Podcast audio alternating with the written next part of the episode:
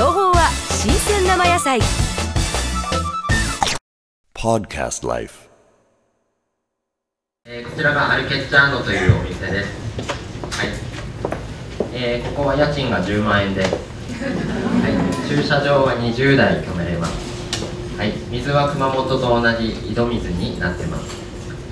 はい。えーここのお店は、えー誰がやっても失敗したドライブインで、えー開店したての頃はお店をやって夜事務処理をやってたりすると上から人が歩く音が聞こえたりして、えー幽霊がいたとこですね。はい、でこのお店をやった時には、えー一応、えーうちの私が住んでたのは市営アパートです、はい。えー子供が2人、ね。はい、幼稚園の子が2人。家の貯金は150万、は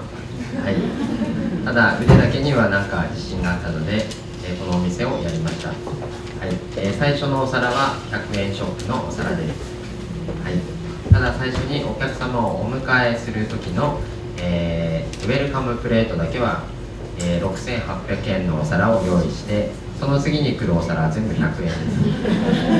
はい、でもお客様は最初のお皿が素晴らしいので次から来る100円ショップのお皿をこう下見てこれはどこのメーカーだろうっていう。でもそれをやりながら、えー100円とか100円でやるしかなかったんですねはいですので、いろんな工夫をして、え作ったお店が、えこのお店です。はい。でそういうところから、えいろんなことに、え気づき始めて、えやっていったことを今からお話ししていきたいと思います。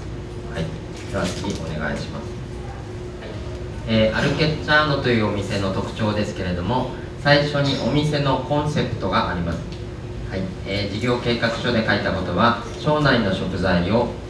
えー幅広く、えー全国へ発信する